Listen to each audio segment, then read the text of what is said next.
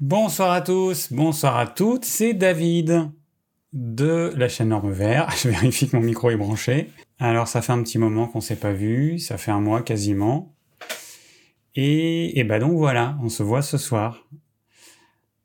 Alors j'ai fait comme la dernière fois un peu au dernier moment parce que euh, je fais beaucoup de choses en ce moment, probablement beaucoup trop, mais bon, c'est comme ça. Alors pour commencer, si vous avez des questions, je vous rappelle que le thème de ce soir c'est l'alimentation anti-inflammatoire.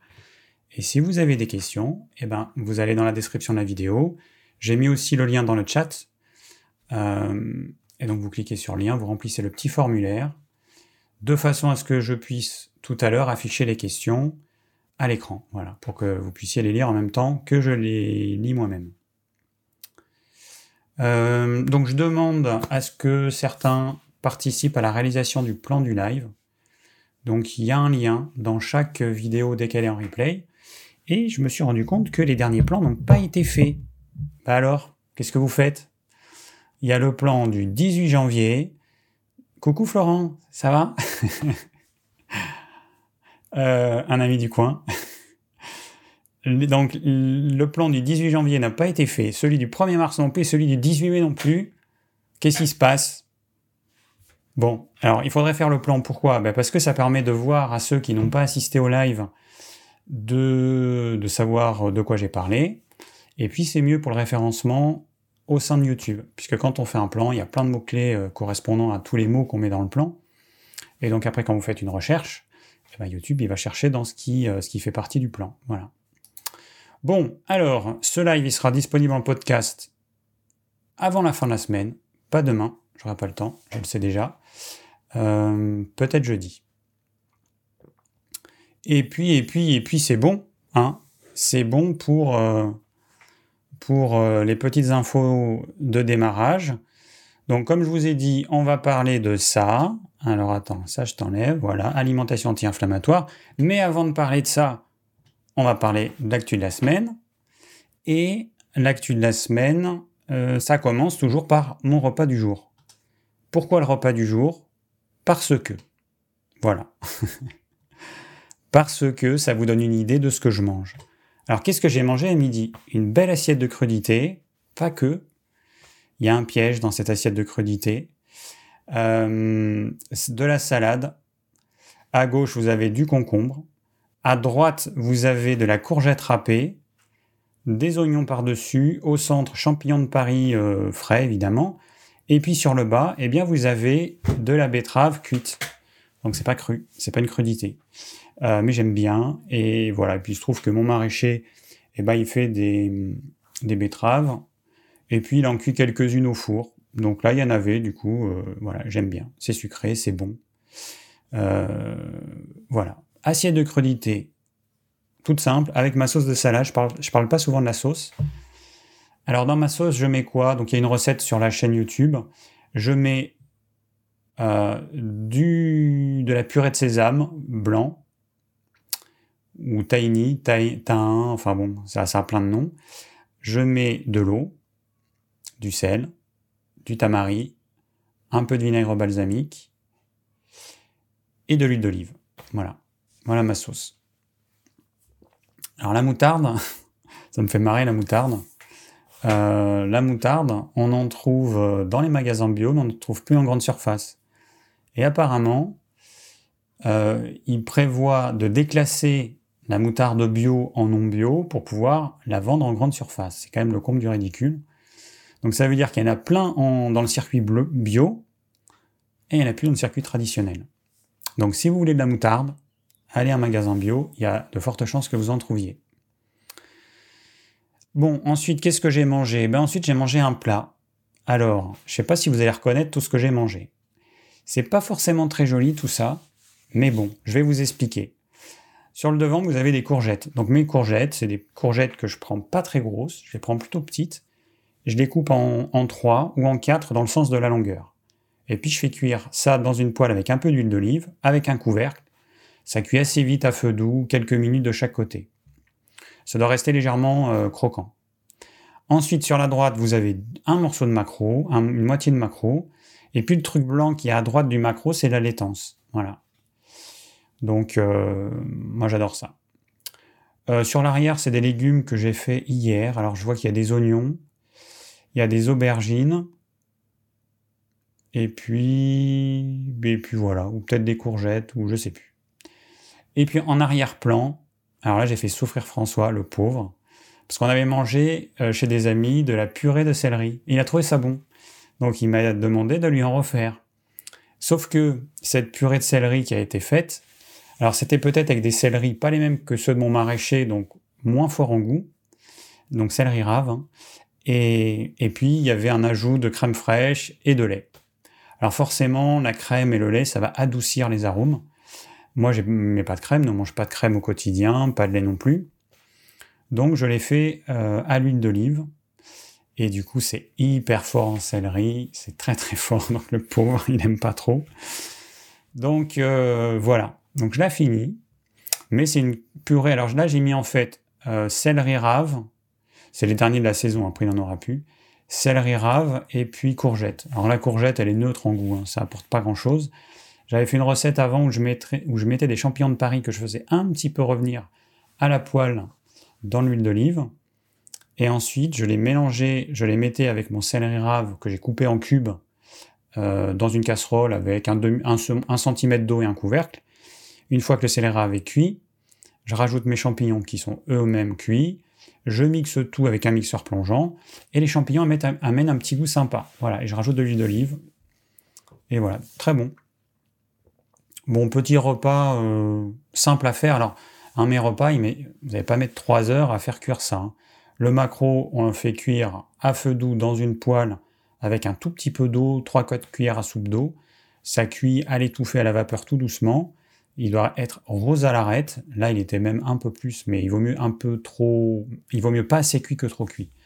Pas assez cuit, c'est délicieux. Trop cuit, bah, c'est sec. C'est un peu dommage. Bon, et en dessert, encore et toujours mon chocolat noir. Je prévois d'arrêter. Je n'ai plus. J'achète plus de table de chocolat. François, lui, l'a arrêté. Et euh, maintenant, je dois arrêter parce que je me rends compte que j'en mange trop, que c'est, que c'est un truc addictif, que plus on en a, plus on en mange, plus on en mange, plus on a envie d'en manger. Donc, je finis mes... Il doit me rester deux tablettes. Et après, ciao ciao le chocolat. Voilà. Bien. Donc ça, c'était pour mon repas du jour. Bon, alors, euh, Camille, pour les conseils médicaux, euh, c'est pas ici. Hein. Je ne suis pas, euh, je ne suis pas voyant. Ça veut dire que je ne peux pas connaître l'origine d'un problème. et donc, on peut parler que de symptômes. Et du coup, voilà, pas, ça n'a pas trop d'intérêt. Donc, désolé. Alors, de quoi je vais vous parler? Eh bien, je vais vous parler ensuite des vidéos de Jean-Brice Tivan. Alors Jean-Brice, un prénom, Tivan, T-H-I-V-E-N-T. Je vous en avais déjà parlé dans le live précédent. Il avait fait des vidéos sur euh, l'homme euh, carnivore. Euh, attends, c'était quoi? Bon, je me rappelle plus. En tout cas, il avait fait des vidéos. je intéressantes, très intéressantes. Et, et puis là, en fait, il a fait alors les trois vidéos qui ont suivi, il y en avait une, ça s'appelle le fructose, l'ennemi méconnu du foie, très intéressant. Alors bon, euh, moi je connais déjà euh, pas mal de choses, mais j'apprends encore des choses, donc merci Jean-Brice. Ensuite, il a fait deux vidéos sur euh, l'acidose. Alors là, l'avant-dernière, c'était. L'acidification n'est pas la cause des maladies. Un exemple du, du réductionnisme en naturopathie et puis pourquoi je ne crois pas à la théorie de l'équilibre acido-basique? Alors c'était super intéressant, notamment il explique ce qu'est l'indice PRAL, P-R-A-L, que certains connaissent probablement, et il explique pourquoi en fait euh, il, est, il est pas bon. Parce qu'en fait pour euh, calculer cet indice euh, d'aliments qui sont supposés être alcalinisants ou acidifiants, eh ben, ils ne tiennent pas compte de tous les paramètres, notamment de tous les minéraux qu'il y a dans un aliment. Il va tenir compte de je sais plus quoi. Regardez la vidéo euh, si ça vous intéresse, mais il va enlever notamment certains minéraux qui sont alcalinisants, et du coup, eh ben, ça fausse complètement les mesures. Voilà. Donc c'est pour ça que euh, si moi je me réfère à, cet indice PRAL, je suis supposé pouvoir manger certains fruits, certaines choses, alors que pour moi c'est la cata absolue. Euh, d'ailleurs, à ce sujet-là, euh, donc Jean Brice, son expérience, c'est que les personnes qui ont du mal à manger des fruits, comme moi par exemple, ou des choses acides, et donc quand ça m'arrive, eh bien, je vais avoir les, euh, les, dents qui vont être hypersensibles. Alors ça, on peut, on peut se dire que bah, c'est mon corps, il me génère cette sensation-là, parce que grâce à ça, je vais arrêter de manger ce type d'aliment qui est trop acide pour moi. Sans ça, je pourrais en manger des tonnes. Et grâce à cette sensation qu'il y a sur les dents, parce que je me suis dit, mais pourquoi c'est sur les dents? C'est quand même fou. Eh ben, je peux vous dire que quand vous avez ça, après, dès que vous avez un truc un peu croquant, là, vous ne pouvez pas le manger, ça vous fait des frissons. Et, donc Jean Brice, euh, lui, son expérience, c'est que ce sont des personnes qui ne mangent pas suffisamment de protéines animales, ce qui n'est pas mon cas. Moi, je mange suffisamment de protéines animales. Euh, ça fait partie de ce que je mange tous les jours, ou du poisson, ou de la volaille, ou de la viande, ou des abats, ou des crustacés. Bon, je mange, ou des œufs. Je mange des protéines animales une fois par jour. Donc, euh, en tout cas, pour moi, c'est pas ça. Euh, alors je sais pas pourquoi, je sais pas pourquoi. Quand j'étais gamin, je mangeais des citrons comme des oranges. Et puis, et puis petit à petit, eh ben, j'ai perdu. Alors j'ai fait des, j'ai fait des bêtises, mais en tout cas, j'ai perdu cette capacité à pouvoir manger des fruits et donc à être capable de brûler ces acides de fruits. Et au lieu de les brûler, ben, vraisemblablement, je j'ai besoin de les neutraliser en allant puiser dans mes réserves minérales. Et mon corps, eh ben, en m'envoyant cette sensation dans les dents, il me dit ah, stop, là tu vas euh, à manger euh, ce, fruit trop acide, eh ben, tu vas euh, perdre trop de minéraux. Donc stop. Voilà, en tout cas, regardez ces vidéos si ces sujets-là vous intéressent. alors c'est des podcasts, hein, donc on entend la voix de Jean Brice, et puis vous avez des slides. Moi en tout cas, je trouve ça super intéressant. Donc j'en parle. Alors ça n'a rien à voir, mais mais, mais, mais, mais, mais, euh, ça n'a rien à voir, mais, attendez, il faut que je fasse quoi? Ça, voilà. Et un petit documentaire, il est où? Il est là. Euh, super intéressant, qui est passé sur la 5 il n'y a pas longtemps. L'abominable mystère des fleurs. Super intéressant. Voilà. Je ne vais pas en dire plus, mais on apprend plein de choses. C'est vrai que j'imaginais pas tout un tas de choses sur les fleurs, mais par exemple, pour vous donner euh, des exemples, il y a des chercheurs qui ont découvert que la fleur s'adaptait à son pollinisateur. Donc ils ont mis une fleur qui fait des graines 7 fois par an, donc qui a une, croissance rapide, et ils ont mis dans une cage un gros bourdon, et puis dans l'autre cage, ils ont mis un insecte qui est tout petit. Et au bout de, je sais plus combien, 9 générations, je crois, de cette plante, bah, ils montent les plantes. Il y en a une qui est grande, et une autre qui est toute petite. En fait, la plante, elle s'est adaptée au pollinisateur. C'est assez incroyable. Et même au niveau de l'odeur, on ne sait pas comment. Hein. Comment la plante est capable de savoir que le bourdon est attiré par une certaine odeur et que l'autre truc qui était une espèce de petite mouche, eh ben, elle n'est pas attirée par, euh, par une odeur. Mystère et boule de gomme, en tout cas, c'était super intéressant. Euh, ensuite, alors ensuite, je vais vous parler de... Alors attends, ça, ça dégage. Et je vais vous parler, on va commencer par une question qu'on m'a posée, qui est restée du dernier live. Euh, David, concentre-toi. Tu veux faire quoi? C'est ça que tu veux faire. Voilà.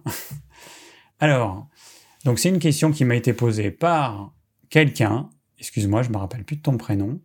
Je l'ai pas noté, mais tu te reconnaîtras peut-être. Il me dit, connaissez-vous Medical Medium qui prétend que la théorie des lectines est fausse et inventée? Alors, euh, j'ai parlé des lectines dans le live précédent.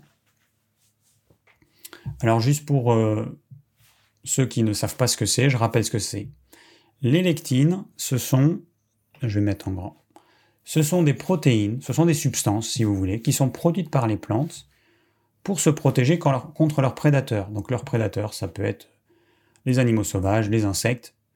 Et donc ces plantes vont produire des substances pour neutraliser le système nerveux de certains insectes, pour donner un goût hyper acide, hyper amer, hyper âpre, pour que l'animal n'ait pas envie de manger, par exemple, le fruit tant qu'il n'est pas mûr. Parce que une fois que le fruit est mûr, eh ben, les graines sont mûres, et quand l'animal va manger le fruit, eh ben, il va pouvoir disperser les graines dans la nature qui feront des arbres, par exemple des arbres fruitiers un petit peu plus loin. Parce que ça n'a pas trop d'intérêt au pied d'un pommier qu'il y a un autre pommier qui pousse. L'intérêt pour le pommier, eh ben, c'est que d'autres pommiers poussent plus loin. Voilà. Sinon, il y aurait une compétition.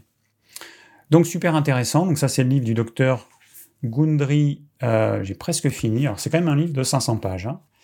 Euh, ces légumes qui nous empoisonnent. Donc, voilà, j'ai parlé de ça. Et du coup, eh ben, notre ami nous pose cette question de monsieur Anthony William. Alors, je vais vous montrer un petit peu euh, notre ami Anthony William. Alors, attends, parce que là, David, il faut que tu te concentres aussi. J'ai 10 000 boutons faut que je fasse ça. Et puis ça. Et ensuite ça. Alors attends, il y a un truc qui va pas. Euh, il y a un truc qui va pas, mais que je vais réparer. Alors c'est pas ça. Voilà. Allez, deux secondes. Ça, ça ne marche pas. Et maintenant ça marche. Alors notre ami Anthony William. Bon, j'ai vu quelques vidéos de ce monsieur qui a l'air quand même... Bon, il n'est pas censé boire d'alcool, mais des fois on se demande. Alors là, dans cette vidéo, eh ben, il va nous parler de plein de choses. Alors faut regarder le, il est un peu space quand même. Et donc il va nous parler notamment d'un jus de je sais pas quoi, blueberry, de myrtille sauvage. Et quand vous regardez dans la description, et puis il va le dire, vous avez un code promo de 10%. Voilà. Alors c'est un mec euh, quand même, euh, voilà, un peu space, moi je trouve, à titre personnel. Hein, je vous montre un petit peu plus loin dans la vidéo. Voilà notre monsieur. Bon, ah, il nous sort encore, il met bien le nom de la marque bien en façade, puisqu'il est rémunéré en partie par cette marque pour euh, vendre ce jus. Bon, après, il va nous faire un joli smoothie comme tout Américain qui se respecte. Voilà. Donc ça, vous le savez, c'est pas mon dada les smoothies. C'est vraiment un truc. Euh, et après, il va nous faire encore un petit numéro de clown. Bon, alors vous pouvez. Alors bon, c'est un américain, vous pouvez écouter, c'est en anglais. Euh, voilà, moi personnellement, c'est pas trop ma tasse de thé. Alors c'est un mec. Alors j'ai le livre et j'ai commencé à le lire. Et puis au départ, il commence à dire des conneries, mais alors grosses comme des maisons, donc j'ai arrêté. Mais il faut que je le livre jusqu'au bout c'est un mec qui a entendu euh, Dieu lui dire des choses, et donc euh, bah, Dieu a dû lui dire de vendre du jus de myrtille de la marque euh, Waymark, et, et puis de manger que des fruits, que des voilà. Bon, alors c'est un mec quand même, hein. j'ai un peu feuilleté le livre. bon, des fruits de saison, non, c'est pas la peine. Hein. les fruits peuvent venir du bout du, monde, du bout c'est pas un problème. Euh, et là, il a un chapitre qui s'appelle La psychose anti-fruits. Bon, alors il va. Euh, donc pour lui, le seul problème pour lequel on, dit que les fruits sont problématiques, c'est par rapport au fructose. Et il dit faut pas confondre le fructose des fruits avec le fructose du sirop de maïs. Bon, c'est pas le seul problème. Euh, en feuilletant, j'ai quand même vu beaucoup de choses qui me semblent entre un peu bizarres et complètement loufoques. Bon, alors, je ne sais pas à quel endroit il dit que les lectines, euh, c'est n'importe quoi. En tout cas, moi, j'ai une petite expérience que peut-être tout le monde fait à la fin du printemps, quand on se remet à manger des fruits. Si on n'en a pas trop mangé, là, moi, j'en mange pas du tout l'hiver, enfin, quasiment pas. Et là, je me suis remis à manger euh, bah, quelques cerises, quelques framboises, une pêche, alors que des trucs locaux. Hein. Moi, c'est un rayon de 30 km autour de chez moi. et puis, j'ai eu, comme beaucoup, une petite diarrhée. Alors jusqu'à présent, je me disais, mais à quoi peut être due cette diarrhée? Et en lisant euh, le livre sur les lectines, donc je rappelle les lectines, des substances que produisent les plantes pour se protéger contre les prédateurs, il y en a dans tous les végétaux. Et peut-être que, eh bien, les lectines des fruits que j'ai mangés, eh ben, c'est, ça représentait un, comme un, petit poison ou un poison dilué parce que c'est clair que si ça bloque le système nerveux d'un insecte, je suis quand même un gros insecte, Hein. Donc moi, ça va pas me bloquer mon système nerveux, mais en tout cas, ça peut m'impacter. Donc peut-être que j'ai apporté beaucoup de lectine en un coup dans mon corps et que c'est la cause de cette diarrhée, parce que sinon, je ne sais pas ce que ça peut être. Euh, le fructose, a priori, non. Euh, bon, voilà, l'acidité, peut-être, je ne sais pas. En tout cas, euh, la piste d'électine, c'est pourquoi pas. Alors bon, dans ce livre, bon, j'ai bon, quasiment fini. Alors, je suis pas forcément d'accord avec tout ce qu'il dit. Donc, lui, il est pour. alors, il dit que les protéines sont cancérigènes. bon, à ma connaissance, toutes les études, elles mélangent toujours protéines animales, enfin viande rouge et produits dérivés à, base de, de viande. Euh, donc, euh, voilà. Et puis après, eh ben, c'est souvent des gens qui mangent et de la viande rouge et des féculents, et puis qui mangent mal, donc c'est compliqué. Puis c'est souvent des études. La plupart des études qu'on a, ce sont des études euh, de type questionnaire. On va questionner les gens, on va leur dire qu'est-ce que vous avez mangé. Et donc, ce ne sont pas des, vraies études avec deux groupes. Bon. Euh, alors c'est un Américain. c'est vrai que les Américains mangent pas comme nous. Et quand je vois certaines recettes qu'il donne, alors lui, il parle de, barres protéinées. moi, je vais sûrement pas conseiller ces merdes. les barres protéinées, c'est quand même un truc qui est bon pour la poubelle, hein, pour rien d'autre. Hein. C'est vraiment des produits industriels transformés. Bon, il y a des trucs, c'est super intéressant, il y a d'autres trucs, non, je suis pas d'accord. Après, ce qui peut être intéressant, c'est de tester la liste des aliments qu'il conseille euh, sur des personnes qui sont sensibles. Par exemple, euh, lui déconseille quasiment toutes les céréales et les pseudo-céréales, sauf le millet et le sorgho. Alors, moi, ici, dans le coin, il y a du millet qui est, cultivé. Donc là, j'ai un, paquet. Du coup, euh, on va tester pour voir, euh, euh, bah, peut-être le, transformer en farine, donc on le met dans un petit, euh, une espèce de blender, hop, on transforme en farine et pouvoir faire des galettes qu'on faisait au sarrasin, essayer avec du millet pour voir ce que ça donne. Voilà, alors après, tous les légumes, notamment les légumes d'été, lui, il les déconseille. Aubergines, courgettes, concombres, tomates, poivron, piment, euh, bon, en gros, tous les légumes qu'on mange, hein, les haricots verts. Donc, il reste pas beaucoup de choses. Alors, je pense que quand même, euh, il faut pas être extrême, il faut pas suivre 100% ce qu'il dit. C'est valable pour des gens, il faut s'imaginer quand même les Américains euh, pour lesquels le légume, c'est la petite feuille de salade qu'il y a dans le hamburger. Ça n'a rien à voir avec moi ce que je conseille, moi ce que je mange, et puis ce que beaucoup de Français mangent. Donc, euh, ça, c'est important d'en avoir conscience. Euh, qu'est-ce qu'il y a encore? Alors, il faut avoir conscience aussi que le gros problème, c'est que ces lectines, normalement, une bonne partie, elles peuvent être neutralisées par les bactéries de notre microbiote intestinal. Si notre microbiote, eh ben, il est tout euh, complètement déséquilibré, ces lectines ne vont pas pouvoir être neutralisées correctement et donc une partie va pouvoir passer dans le sang, traverser la muqueuse intestinale. Normalement, c'est censé pas être le cas, mais comme on a un mucus qui est censé nous protéger la muqueuse et que ce mucus, en fonction de ce qu'on mange, eh ben, il peut devenir tout mince, tout mince, tout mince ou disparaître, ou comme certaines lectines peuvent faire disparaître ce mucus, protecteur donc, eh bien, euh, on va avoir des lectines, donc des protéines euh, produites par les plantes qui vont passer dans le sang, ensuite qui vont être des agents étrangers que le corps va attaquer, sauf que ces protéines ressemblent à certaines parties de notre corps. Certaines protéines vont aller se coller aux articulations, d'autres au pancréas, d'autres à la thyroïde, d'autres à je ne sais pas quel organe. Donc, et donc ça va entraîner plein de maladies différentes. Voilà. Bon, moi en tout cas, je trouve ça super intéressant. Encore une fois, ne pas prendre tout au pied de la lettre se rappeler que ce monsieur est un Américain, qu'il a bien, il a peut-être eu plusieurs dizaines de milliers de patients, mais ce sont des Américains et qu'on n'a quand même pas la même alimentation en Europe et aux États-Unis, et encore moins en France. Voilà. Ensuite, petite chose. Alors, je n'ai pas de photo à vous montrer, mais c'est pas grave. Euh, je lisais un magazine sur le yoga, je crois. Un magazine sur le yoga, et je vois du miel vegan qui est conseillé.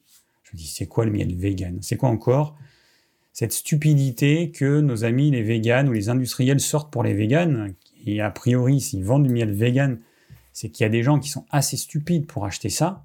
Mais ben, en fait, c'est quoi? C'est du sucre, du sucre de canne, avec de l'eau, pour faire un sirop, et un arôme. Voilà, c'est ça le miel vegan, donc c'est du sucre.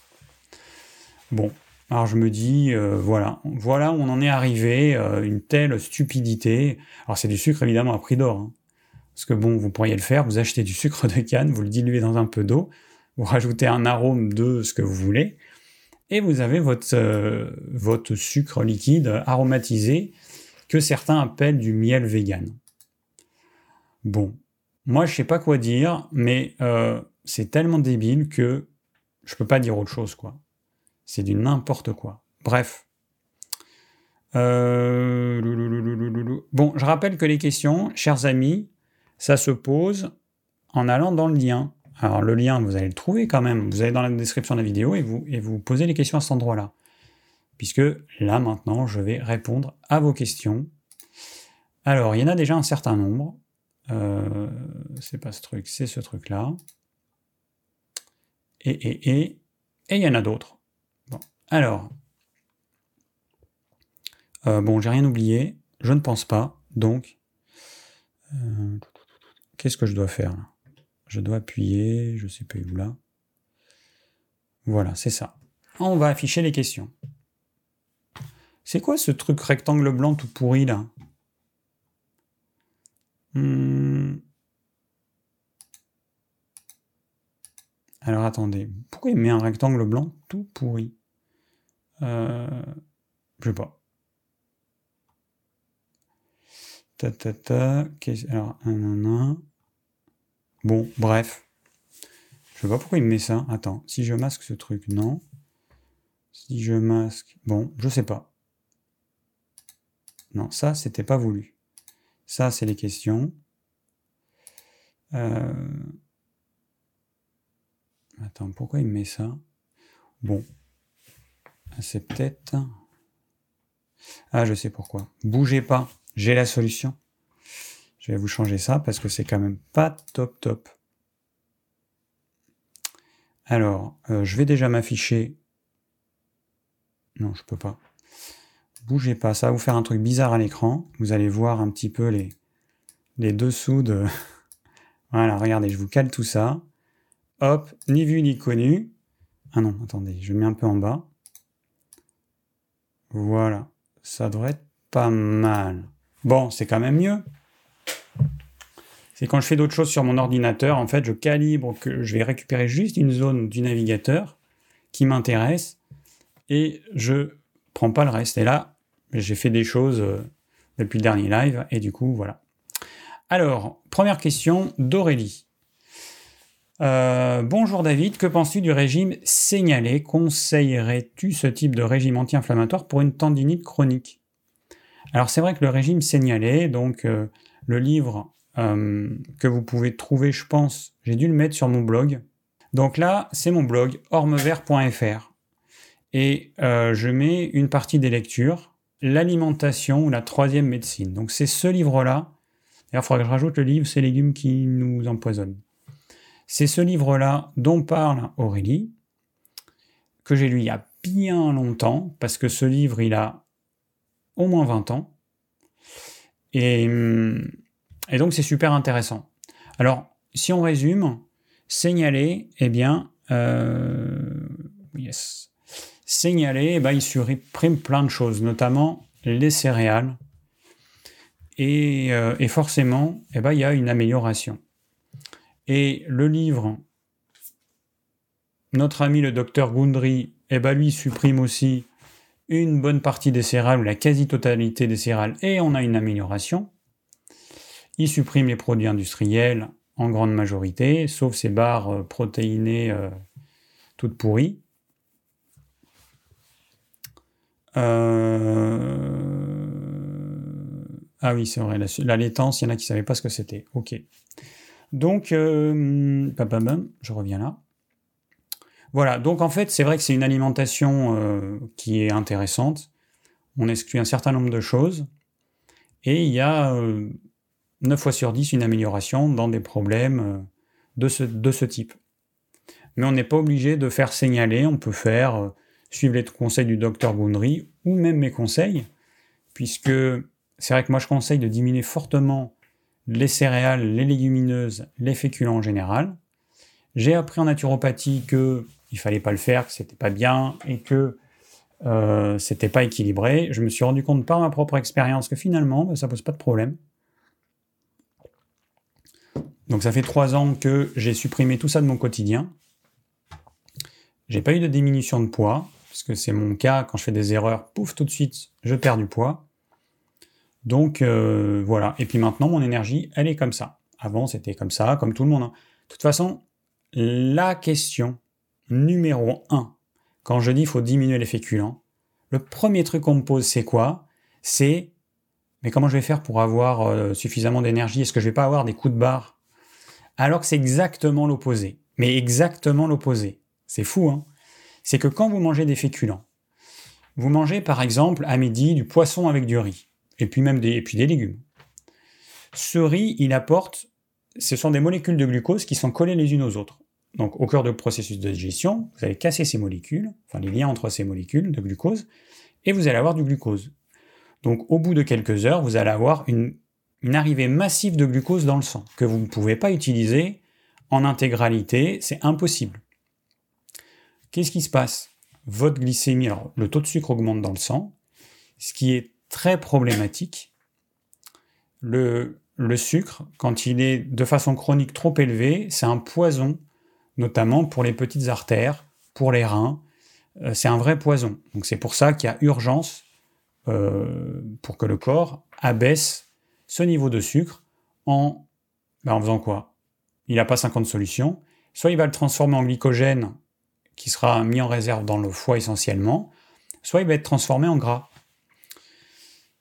Euh, ou alors il est brûlé. Mais comme je vous ai dit, on ne peut pas brûler cette quantité de massif qu'on apporte en un coup. C'est pas possible.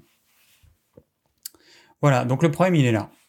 Le problème, il est que vous allez avoir un taux de sucre dans le sang très élevé, au bout de quelques heures après votre repas. Votre corps, il produit de l'insuline pour le faire baisser. Et généralement, il y a trop d'insuline qui est produite. Pourquoi? Ben Parce que la nature n'a pas prévu qu'il y ait une concentration aussi importante de sucre dans un aliment. L'humain, il a fait des sélections, il, a fait des céréales beaucoup plus productives, et puis, bah, notre alimentation, on a un concentré de glucides. Donc, quantité massive de glucose, quantité massive d'insuline pour le faire baisser, pouf, on se retrouve en hypoglycémie. C'est ce qu'on appelle l'hypoglycémie réactionnelle. Et du coup là, petite faim, enfin petite faim. On a faim d'hypoglycémie, alors que notre estomac il est encore à moitié plein. Notre corps nous envoie un message de faim. Donc on a tendance à manger alors que notre estomac il est encore plein. Donc ça, c'est un problème. Voilà. Donc quand vous mangez des féculents, vous avez ça. Voilà. Vous avez une énergie qui est comme ça. Et quand vous arrêtez d'en manger, elle est comme ça. En tout cas, moi, ça fait trois ans que j'expérimente ça. Enfin, moi, et puis euh, des millions d'autres personnes à travers le monde. Voilà, euh, Aurélie, donc c'est un régime euh, intéressant, alors peut-être un peu contraignant, mais, euh, en tout cas, ça donne, de, vrais résultats. Et euh, le docteur Gundry va plus loin, parce qu'il va supprimer certaines choses en plus, et il explique pourquoi. c'est vrai qu'à l'époque, il y a plus de 20 ans, bah, signalé, il n'avait pas connaissance des lectines, et donc voilà. Mais peut-être qu'aujourd'hui, il aurait conseillé les choses un petit peu différemment. Alors, autre question. Corinne, euh, il me semble que des aliments très sains a priori deviennent acidifiants si on les mange en outrepassant sa satiété car la digestion devient plus difficile. Est-ce vrai? Alors, je vais dire oui. Euh, bon, ce qu'il faut comprendre, c'est très simple. Vous mettez dans votre corps, dans votre estomac, des aliments bruts. Vous mettez du pétrole brut ce pétrole, avant qu'il puisse être utilisé comme essence dans votre voiture, il va falloir le raffiner. Ces aliments, avant de pouvoir utiliser l'énergie qu'il y a dans ces aliments et de pouvoir en extraire les nutriments qui vont vous être utiles, il va falloir raffiner ces aliments. C'est ce qu'on appelle la digestion. Donc, cette digestion, nous, dans notre corps, c'est une digestion chimique. Donc, il y a différentes étapes, avec différentes substances, avec des enzymes. Dans l'estomac, on a des enzymes qui vont digérer essentiellement les protéines, un petit peu les lipides. Ensuite, au niveau de l'intestin grêle, on va avoir des enzymes qui vont digérer tout, protéines, glucides, lipides. Et puis, on a aussi la salive qui va prédigérer les féculents. Donc, si la digestion, se passe bien, vous allez pouvoir bénéficier, alors vous allez dépenser peu d'énergie pour retirer de ces aliments beaucoup plus d'énergie et des nutriments qui vont vous servir à refaire vos cellules et à faire fonctionner votre corps normalement. Mais si la digestion ne se passe pas bien, si vous faites de mauvaises combinaisons alimentaires, si vous êtes stressé quand vous mangez, si vous avez froid quand vous mangez, si euh, vous mangez beaucoup trop et que du coup votre estomac il est plein à craquer et que les enzymes bah, mécaniquement ne peuvent pas imprégner, non, bon, ne peuvent pas aller dans tous les aliments. Ou alors que le, le, le péristaltisme stomacal ne se fait pas. C'est-à-dire que normalement, l'estomac se contracte et donc ça mélange le bol alimentaire avec les enzymes et là votre estomac est plein à craquer, ça se fait pas. Vous prenez un, saladier de salade, vous le remplissez à ras-bord. Vous allez voir que vous n'allez pas pouvoir remuer cette salade sans en mettre la moitié à côté. Votre estomac, c'est pareil. S'il est plein à 100%, eh ben, vous allez avoir une indigestion, c'est obligé.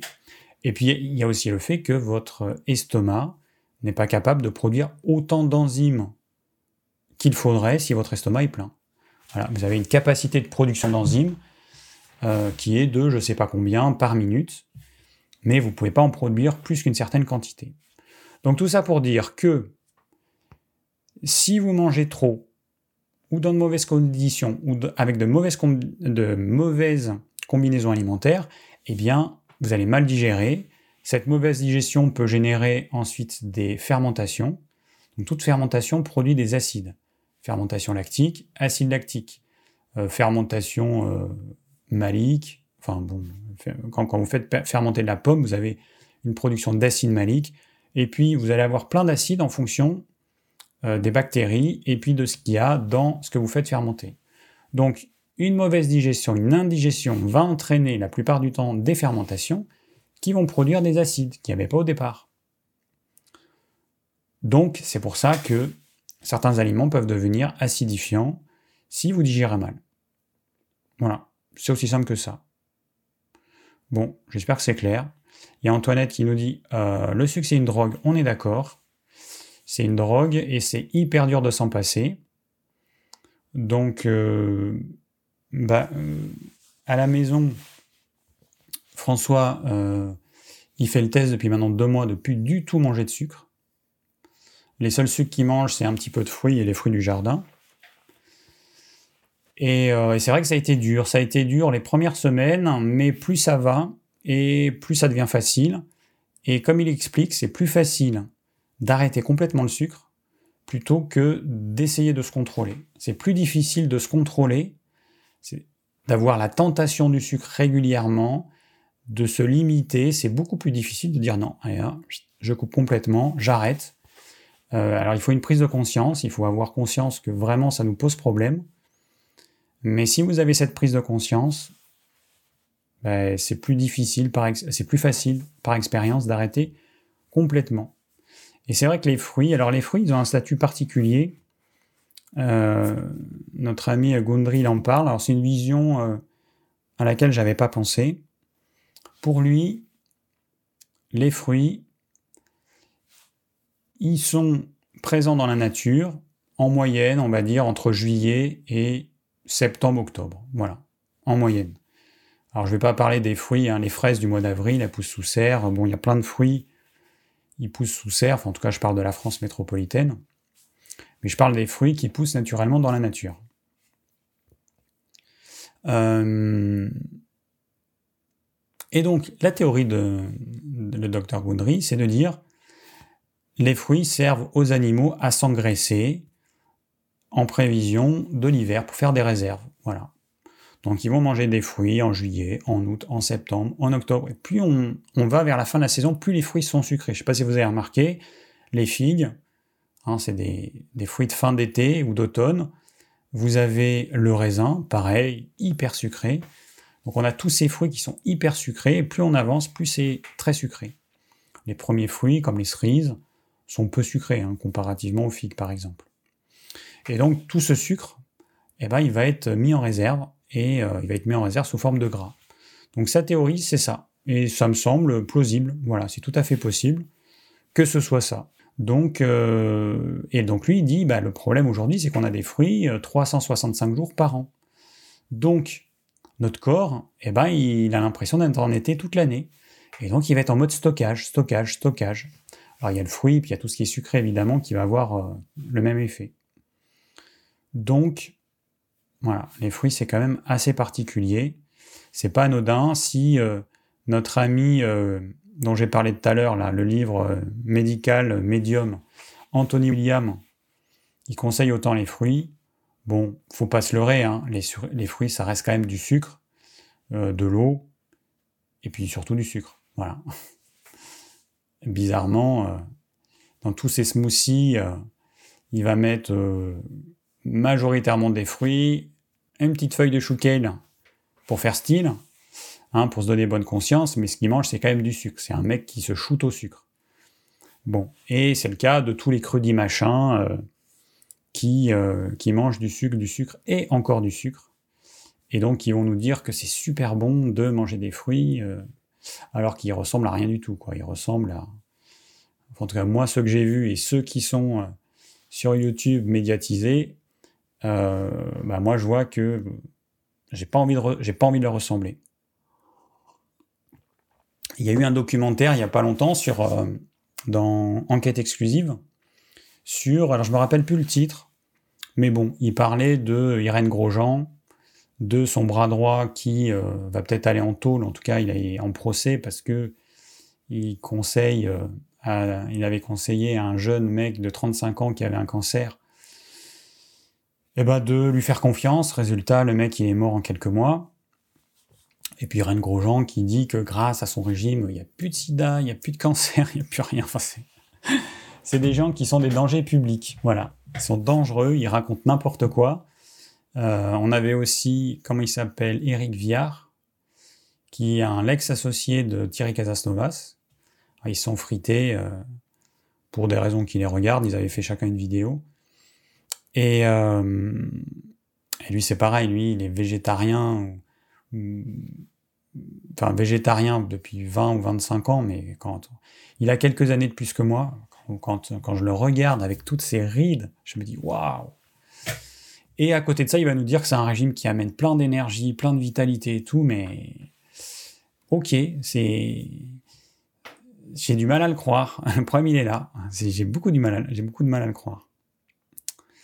Bien, alors, euh, tac. Bon, alors on a répondu à la question de, non, de, Corinne. Maintenant, attends, je vais répondre à la question. Ah, on me dit que le bleu me va bien. Merci, merci. François, quand il a mis le t-shirt, il m'a dit Qu'est-ce que tu mets encore comme t-shirt? Lui, il aime pas. Moi, j'aime bien. Bon, ça fait un petit peu ado attardé, mais c'est pas grave. Hein.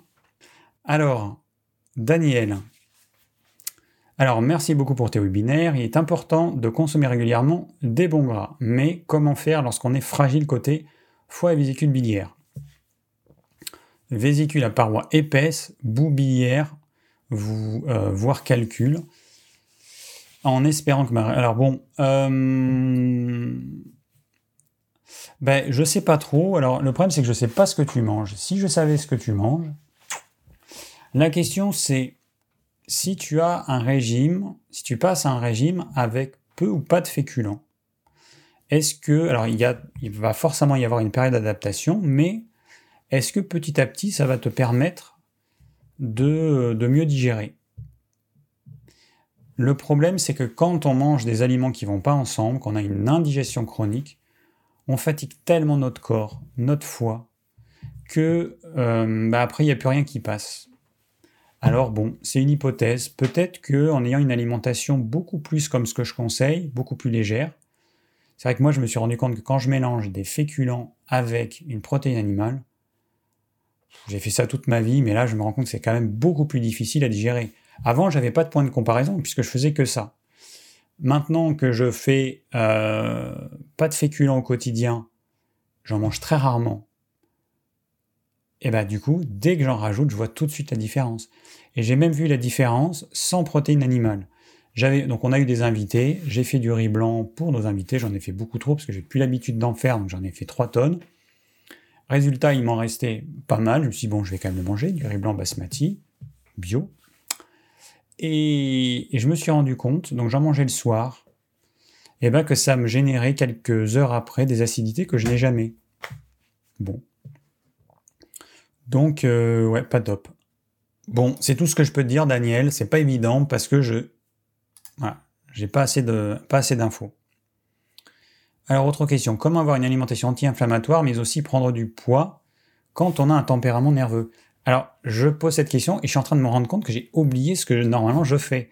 C'est-à-dire que quand il y a une, thématique, je commence par donner mon avis. C'est quoi l'alimentation anti-inflammatoire? J'ai complètement oublié de commencer par ça. Bon, alors ce que je vais faire, je vais faire ça, et je vais faire ça, et je vais mettre... Bon, l'alimentation anti-inflammatoire, c'est quoi? Alors, euh, je vais commencer par ça. Première chose, avant d'avoir une... Alors, il y a deux façons de faire. Donc il y en a qui vont euh, diaboliser tout un tas d'aliments et qui vont dire il faut rajouter tel aliment qui est anti-inflammatoire. Bon, ça personnellement, je trouve que ça n'a pas de sens. Il y a une autre façon de voir les choses, c'est de se dire ben, si j'ai une alimentation qui génère des inflammations, que je commence par avoir une alimentation qui n'est pas pro-inflammatoire. Et euh, le problème, alors comment il s'appelle ce, ce monsieur qui parle beaucoup d'alimentation anti-inflammatoire? Alors encore une fois, malheureusement, il ressemble à rien du tout. Il a l'air tellement usé, le pauvre. C'est vrai que c'est compliqué, en fait, tous ces gens qui vous donnent de bons conseils, qui vous disent que leur truc, leur alimentation, c'est euh, super, c'est ça vous donne de la vitalité, c'est anti-inflammatoire. Puis quand tu vois le mec et tu dis putain ouais, lui, il a pris cher. Je sais pas, sais pas ce qu'il a fait dans sa vie, mais il a pris cher. Euh, pour moi, c'est un vrai problème parce que je me dis, mais si je suis ses conseils, je vais les ressembler. Donc, euh, ce monsieur, donc, qui conseille l'alimentation anti-inflammatoire, qui dit que les protéines animales sont euh, cancéreux, enfin, génératrices de cancer. Voilà, il y a toujours les mêmes, toujours les mêmes bêtises. Et, puis qui oublie. Non, c'est pas le professeur Joyeux. Non, le professeur Joyeux, non, non, c'est pas lui dont je parle. Hein. Amel. Non, non, c'est. Euh... j'ai sur le En plus, je sais exactement à quoi il ressemble. Bref. Euh... Bon, c'est pas grave. Si vous avez euh, d'autres idées, allez-y. Euh, donc, à mon avis, certains ils racontent quand même des bêtises. Donc, on va commencer par avoir une alimentation qui ne génère pas d'inflammation. Et en lisant le livre du docteur Gundry, ben, j'ai quand même pris conscience que tout un tas d'aliments sains pouvaient générer des inflammations. Et comment ça se fait qu'il y ait autant de VG machin, qu'il y ait autant de problèmes au niveau digestif, au niveau articulaire euh, Moi, c'est ce que je constate dans mon entourage. Alors si c'est les lectines, effectivement, parce que c'est vrai qu'ils mangent, ils se gavent de céréales, de légumineuses, d'oléagineux, euh, bah, effectivement, si ça vient des lectines, c'est un problème. Et tout un tas d'aliments qu'on pouvait penser être des aliments sains, finalement, ils ne le sont peut-être pas. Non, c'est pas Cohen non plus, non. Ah ben voilà, ça y est, Amel, Jean-Paul Curté, tu as trouvé, c'est lui. C'est lui. Voilà. Alors regardez une vidéo de lui récente, bah, vous verrez que euh, je ne sais pas s'il a suivi les conseils qu'il donne, mais en tout cas, si c'est le cas, eh bien, eh bien, eh bien, voilà, ça donne pas forcément envie de, de lui ressembler. Euh, bon, alors donc, avoir une alimentation qui ne va pas générer d'inflammation, sachant que c'est très compliqué parce que vous pouvez manger des aliments qui sont supposés être parfaits, Vous pouvez manger des fruits, des légumes, des céréales complètes. Alors ça, c'est vraiment le combo euh, de la naturopathie classique. Et maintenant des nutritionnistes. Des céréales complètes, des légumineuses. Et tous ces éléments végétaux vont apporter des lectines, plus ou moins nocives, suivant les personnes et suivant l'état de leur microbiote. Mais si ça euh, désorganise votre microbiote, si ça détruit le mucus qui protège normalement la muqueuse intestinale, si ça euh, écarte les jonctions serrées. Vous imaginez que vous avez des cellules, il y a une cellule au niveau de la muqueuse de l'intestin grêle, c'est une cellule qui est collée, des cellules qui sont collées les unes aux autres, mais il y a une seule couche de cellules. Vous savez pas beaucoup. Et donc l'espace qui est entre deux cellules, on appelle ça les jonctions serrées. Et il y a des lectines qui sont capables de faire en sorte que cet espace, il s'écarte. Ce qui va permettre à des molécules indésirables de passer dans le sang, alors que normalement, elles n'auraient pas dû passer. Donc c'est ce qu'on va appeler le euh, l'intestin pour eux. Voilà. Ça, c'est un vrai problème. Donc il faut quand même commencer par vérifier que notre microbiote, il est équilibré, qu'on n'amène pas des éléments qui vont abîmer notre microbiote, abîmer le mucus qui protège euh, la muqueuse intestinale et qui vont pas écarter les jonctions serrées. Et là, on va commencer par, euh, par avoir une alimentation anti-inflammatoire. Ensuite, il faut vérifier qu'on n'a pas de mauvaises combinaisons alimentaires. Donc l'exemple, euh, féculent plus aliments acides, féculent plus sucre, toutes les pâtisseries, euh, féculent plus protéines animales, protéines animales plus sucre. Voilà. Donc là, vous avez des exemples. Et, puis après, ben, il y a votre capacité digestive. Il y a des personnes qui, par exemple, ont une capacité digestive au, niveau de l'estomac qui est hyper faible. Alors, notamment toutes les personnes qui ont pris trop de jus de légumes, ce qui a été moi pendant des années. Petit à petit, petit à petit, j'ai éteint mon feu digestif au niveau de l'estomac. Et donc, à la fin, ben, je digérais mal tout. Ça, c'est un vrai problème. Ça veut dire qu'après, je n'arrivais plus à avoir un estomac qui avait un pH suffisamment bas pour arriver à digérer correctement tous les aliments que je mangeais.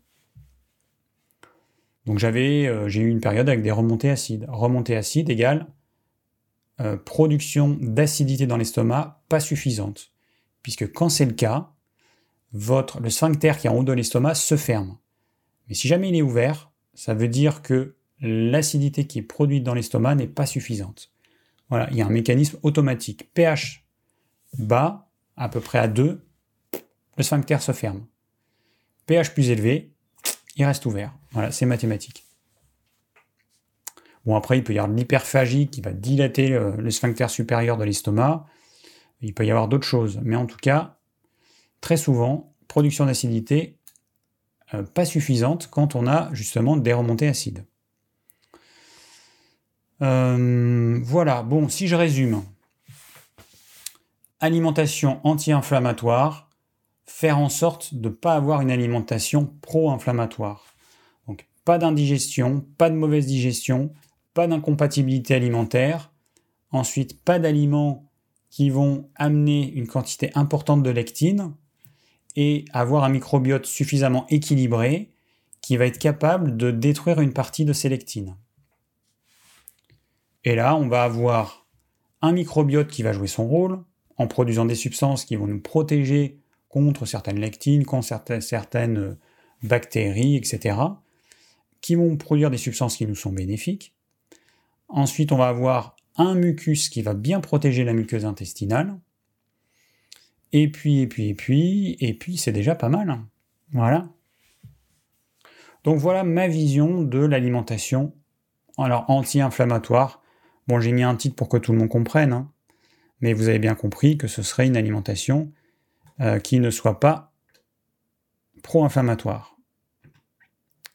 Donc, on revient à notre question. Comment avoir une alimentation anti-inflammatoire, mais aussi prendre du poids quand on a un tempérament nerveux? Alors Franck, tu es, un jeune, 25 ans. Premièrement, bon, il faut que tu arrives à avoir une alimentation qui... Alors, le but dans ton cas, parce que tempérament nerveux, ça veut dire système digestif très opérationnel. C'est comme ça. Voilà, la génétique, elle t'a apporté plein de qualités et puis elle t'a apporté des trucs un peu pourris. Bon, ton système, ton usine à raffiner les aliments, à transformer les aliments bruts que tu manges en énergie, en nutriments, elle n'a pas un, rendement top. Il faut faire avec. Ça veut dire qu'il va falloir que tu aies des repas relativement simples, pas mélanger trop de trucs, euh, avoir une source de protéines animales au moins une fois par jour, et, et puis, et puis, alors peut-être pas trop, alors pas trop de féculents. Alors je sais qu'il y a des personnes qui me disent, alors moi je les crois, hein, qui me disent qu'elles peuvent pas supprimer complètement les féculents. Alors moi je sais pas si c'est vrai ou pas, hein. tout le monde n'est évidemment pas comme moi, et heureusement. Bon, moi je conseille de supprimer les féculents à certains repas, ça peut être un bon, truc. En manger le midi et pas le soir, ou en manger le soir et pas le midi. Avoir des repas sans féculents, d'autres repas avec. Il y a une autre possibilité pour certaines personnes, c'est manger peu de féculents à tous les repas, ou quasiment tous les repas, mais en tout cas diminuer la quantité de féculents. Euh, alors, quelle protéine privilégier pour ne pas... Euh, attends. Ah non, merde, je suis pas dans la même... Ah parce que tu as posé deux questions, mon Franck. Bon, donc je vais répondre à la deuxième question. Donc celle-là, hop. En même temps, je vais répondre à la deuxième question, voilà. Une forte consommation de protéines euh, ne serait-il pas source d'inflammation? Quelle protéine privilégier Alors, c'est toujours pareil. Hein. Là, tu dis une forte consommation de protéines. Pourquoi en consommer fortement ou trop? Consomme ce dont tu as besoin. Ça va être simple. Si tu en manges trop, tu vas voir que ta digestion va prendre trois plombes.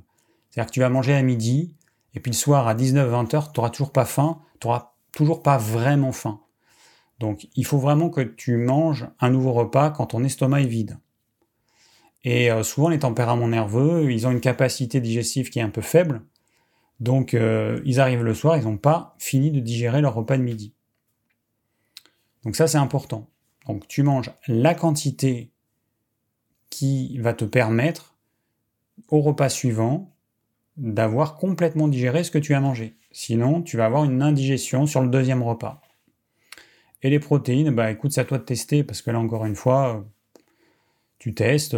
Je sais qu'il y a des protéines qui sont plus faciles à digérer. Par exemple, c'est clair que le poisson blanc, euh, qui du coup est peu gras, il va être super facile à digérer comparativement à des sardines ou du maquereau qui sont des poissons gras. Ça, c'est évident. Le gras a tendance à ralentir la digestion, ce qui n'est pas un problème, parce que le but en fait, c'est au, lieu d'avoir notre source exclusivement ou majoritairement via les glucides, via les sucres, simples ou complexes, eh ben, on va avoir notre énergie via les lipides. Et là, c'est top, parce qu'en fait, ça fait un niveau d'énergie qui est constant on a pu ces pics et ces creux et ces pics et ces creux. Ça change vraiment beaucoup de choses. Hein. Donc euh, voilà. Bon, je sais pas si j'ai répondu. Je, parle beaucoup. Je regarde rapidement. Euh, je regarde rapidement ce qui se dit dans le chat. Effectivement, le Sud donne des rigs, donne des rigs, tu verrais ma gueule à 41 balais. ok. Euh, il est marrant David, mais c'est... Alors attends. Il est marrant David, mais c'est on et pas dans notre microbiote. J'ai une formation de naturopathie. Alors effectivement, carpe diem, on n'est pas dans notre microbiote. Hein, on sait pas, c'est pas évident. Bon, pour savoir si votre microbiote est à peu près équilibré, c'est pas compliqué. Quand vous allez aux toilettes, vous faites la grosse commission. Si vous n'avez quasiment pas ou pas de besoin de papier toilette, a priori, votre microbiote il est bon. Plus vous avez besoin de papier toilette, là, a priori, il y a un déséquilibre au niveau du microbiote. Euh, voilà. Bon. En gros, hein, c'est un bon moyen de vérifier si votre microbiote il, euh, est à peu près euh, comme il faut.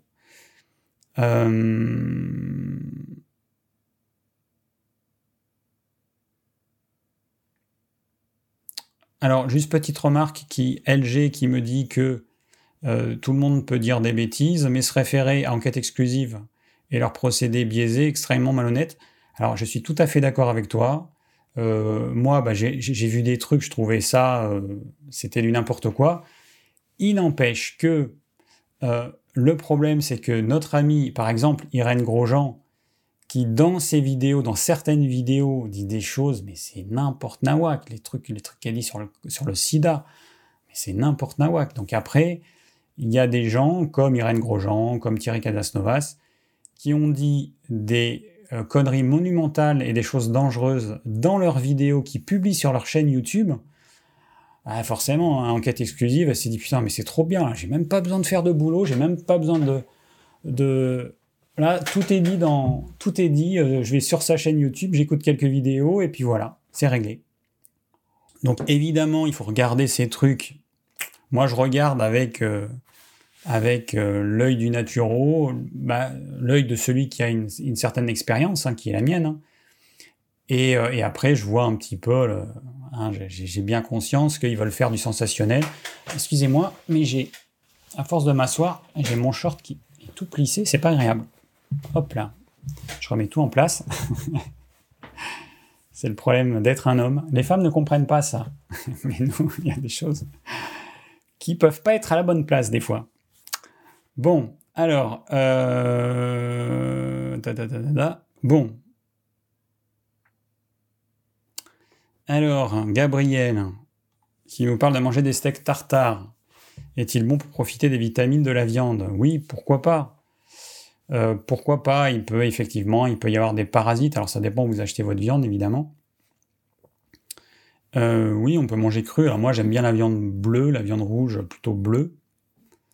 Et euh, ouais. Bon, après, euh, essayez d'être, comment dire, un peu dans l'équilibre. Voilà. C'est pas parce que euh, vous allez manger une viande qui est un peu cuite que ça va être la cata. Rappelez-vous que aujourd'hui, les personnes qui, parce que là, moi, je, par exemple, je reçois le petit livre de ma, de ma commune donc il y a je sais plus combien, euh, je sais plus à combien on est, peut-être 2000 habitants. Et, donc à la fin, il y a les décès.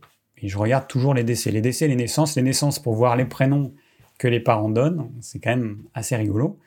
Et les décès, bah, c'est pour voir à quel âge les gens du coin meurent. Et c'est vrai que quand on voit qu'il y a des gens qui meurent à 90 ans ou plus, faut vous dire que ces gens-là, ils n'ont pas suivi les conseils d'Irène Grosjean ou de Thierry Casasnovas. Ils avaient leur petit coup de rouge, ils avaient leur viande qui était cuite, euh, je ne sais pas comment, euh, voilà, donc c'est des gens qui ont mangé, a priori, euh, une alimentation relativement classique. Alors, pour un certain nombre, peut-être beaucoup même, hein, euh, ils ont une fin de vie pas top avec plein de problèmes de santé. Donc si on améliore les choses, eh ben on peut vivre au moins à cet âge-là, mais en bonne santé et mourir en bonne santé, ça c'est le top.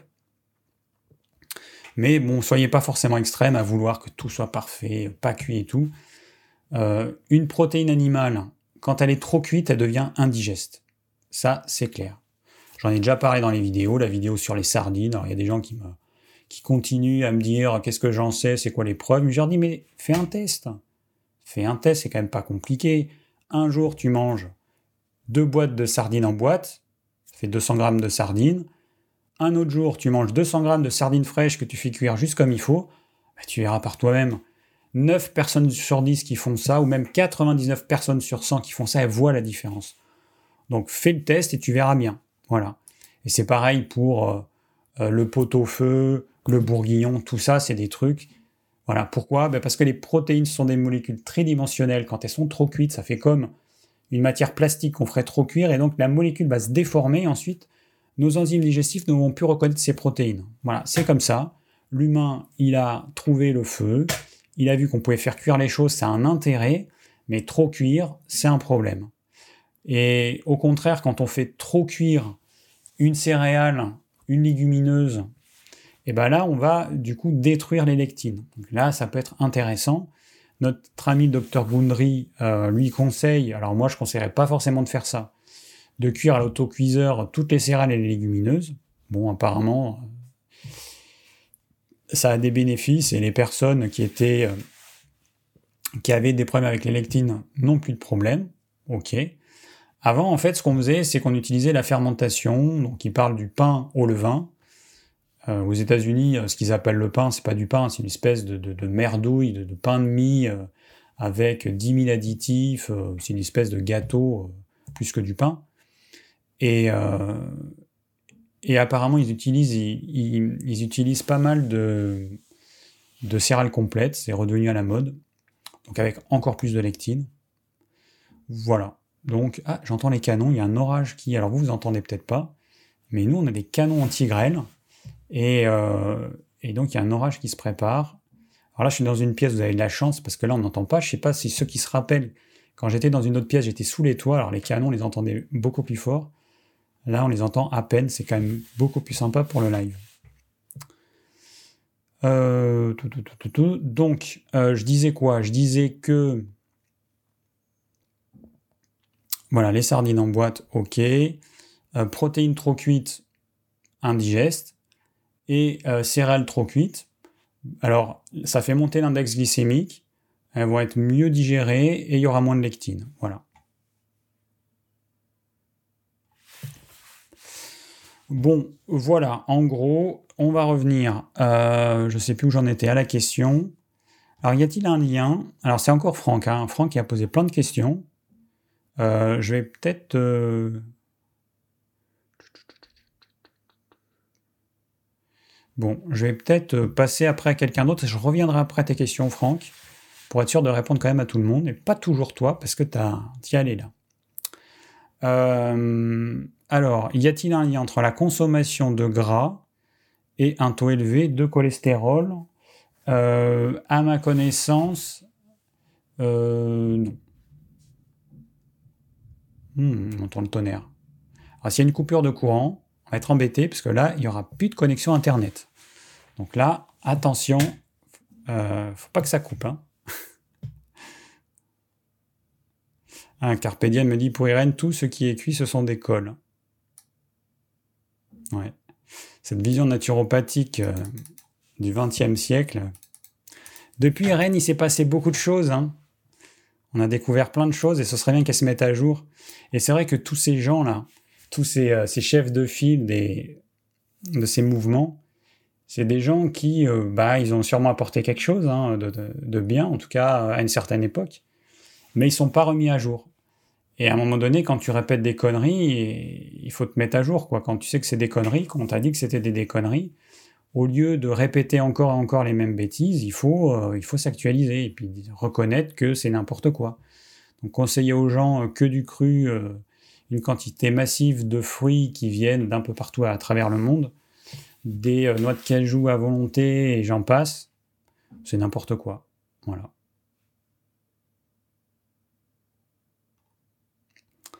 Euh, bon, alors, euh, donc Franck, consommation.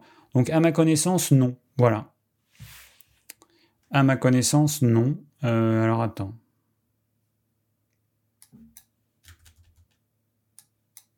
Tac, tac. Tac, tac, tac. Putain, j'ai une touche qui... La pauvre, elle est en train de mourir. J'ai peut-être été un peu brutasse avec mon clavier. Alors attends, là on a quoi là? Ah bah oui, j'ai pas fait, pas fait ce qu'il fallait. Ça. Là, ça devrait fonctionner. Alors, petite question d'Elina. Hello David, est-ce que le yaourt nature est considéré comme inflammatoire? Alors, le yaourt nature, c'est quoi? C'est du lait, majoritairement du lait de vache. On trouve maintenant des yaourts au lait de brebis. Donc, la différence, c'est quoi? Alors, déjà, dans euh, la nature, il y a deux types de caséine. Vous avez la, caséine. Euh, attends, que je dise pas de bêtises. La caséine A2, qui est la bonne. Et vous avez la caséine A1 qu'on trouve dans les variétés modernes de vaches. Bon, la caséine A1 est beaucoup plus problématique. C'est à force de faire des croisements, les agriculteurs, ils sont tombés sur les vaches noires et blanches, les, euh, les Holstein, qui produisaient plus de lait. Malchance, eh ben, il y avait cette protéine, cette casine A1 qui allait avec le package. Et du coup, aujourd'hui, bah, c'est cette vache qu'on trouve en majorité à travers le monde.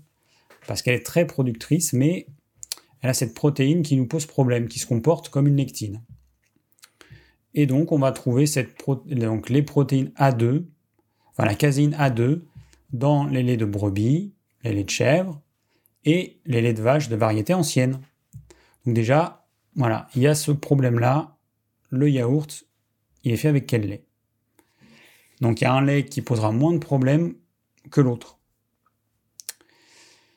Les produits laitiers, d'une manière générale, hein, on n'est pas fait pour en manger. C'est un aliment plaisir.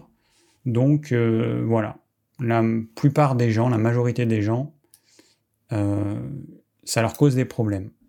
Donc moi ce que je conseille, si tu veux en manger, n'en mange pas tout le temps. T'en manges de temps en temps, mais pas tout le temps. Et il faut que tu fasses des pauses suffisamment longues. Longues, ça veut dire quelques semaines, pour que ton corps, eh ben, il se repose et qu'il ne soit pas impacté par un éventuel problème lié à cette consommation de produits laitiers. Deuxième question, je fais souvent des poussées d'aft et c'est très douloureux.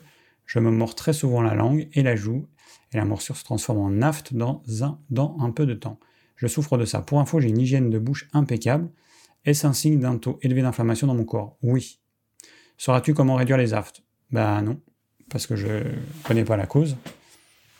C'est quand même un réflexe que vous avez tous, et c'est un réflexe qu'on a tous humains. Euh, bon, moi peut-être un peu moins maintenant, mais en tout cas que j'ai eu euh, pendant longtemps, c'est de penser que à chaque symptôme, il y a une solution. Pourquoi tu as des aftes? Ce qui est sûr, c'est que ton microbiote intestinal, il est déséquilibré, ça c'est sûr, à 100%. Euh, que peut-être que tu manges, probablement que tu manges des choses qui ne te conviennent pas. Ça, c'est sûr à 95%.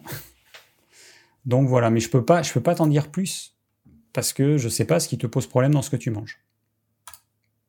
Next. Alors ensuite, c'est Camille. Euh, que manger pour ne pas avoir d'inflammation? Plus vers le genou. Alors l'idéal, c'est de rien manger. Voilà, si tu manges rien, tu n'auras pas d'inflammation. Alors je dis ça, c'est pas que en rigolant. Pour les personnes qui ont expérimenté le jeûne, alors le jeûne, tout le monde peut en faire. On commence, on fait un petit jeûne d'une demi-journée. Après, on fait une journée. Après, on fait une journée, on, dort et puis on, recommence à manger le lendemain midi, par exemple. Faites pas n'importe quoi, vous y allez tout doucement, mais tout le monde peut jeûner. Il suffit d'y aller progressivement. Euh, donc c'est vrai qu'on se rend compte que quand on jeûne, eh ben, comme par magie, hop, toutes les douleurs disparaissent. Alors il va falloir un jour, deux jours, trois jours, mais en tout cas les, douleurs disparaissent. Et dès qu'on se remet à manger, généralement ce qu'on mangeait avant, ce qu'on pensait être bon pour nous, eh ben les inflammations reviennent et les douleurs reviennent. Moi j'ai fait l'expérience cet hiver. Euh, on a acheté du fromage, un petit peu trop, on s'est fait euh, un petit peu trop de repas avec du fromage, et j'ai eu des douleurs aux épaules. Donc je me suis dit, ça y est, voilà, je deviens vieux, Papy David commence à avoir des douleurs articulaires. J'avais eu aussi des inflammations au niveau du doigt. en plus, moi, c'est super. Je sais que moi, je suis en homéopathie. On parle de tempérament euh, neuroarthritique. Et donc, moi, je suis sujet à l'arthrite. Donc, l'arthrite, c'est quoi? Les inflammations vont s'enflammer. Pourquoi? Eh bien, parce qu'il y a des substances. Enfin, mon corps va détruire les articulations parce qu'il y a des substances qui rentrent dans mon corps qui ressemblent aux protéines de mes articulations. Donc mon corps va attaquer ces substances-là, qui sont passées parce qu'il y avait une muqueuse intestinale qui jouait pas son rôle, un intestin euh, poreux.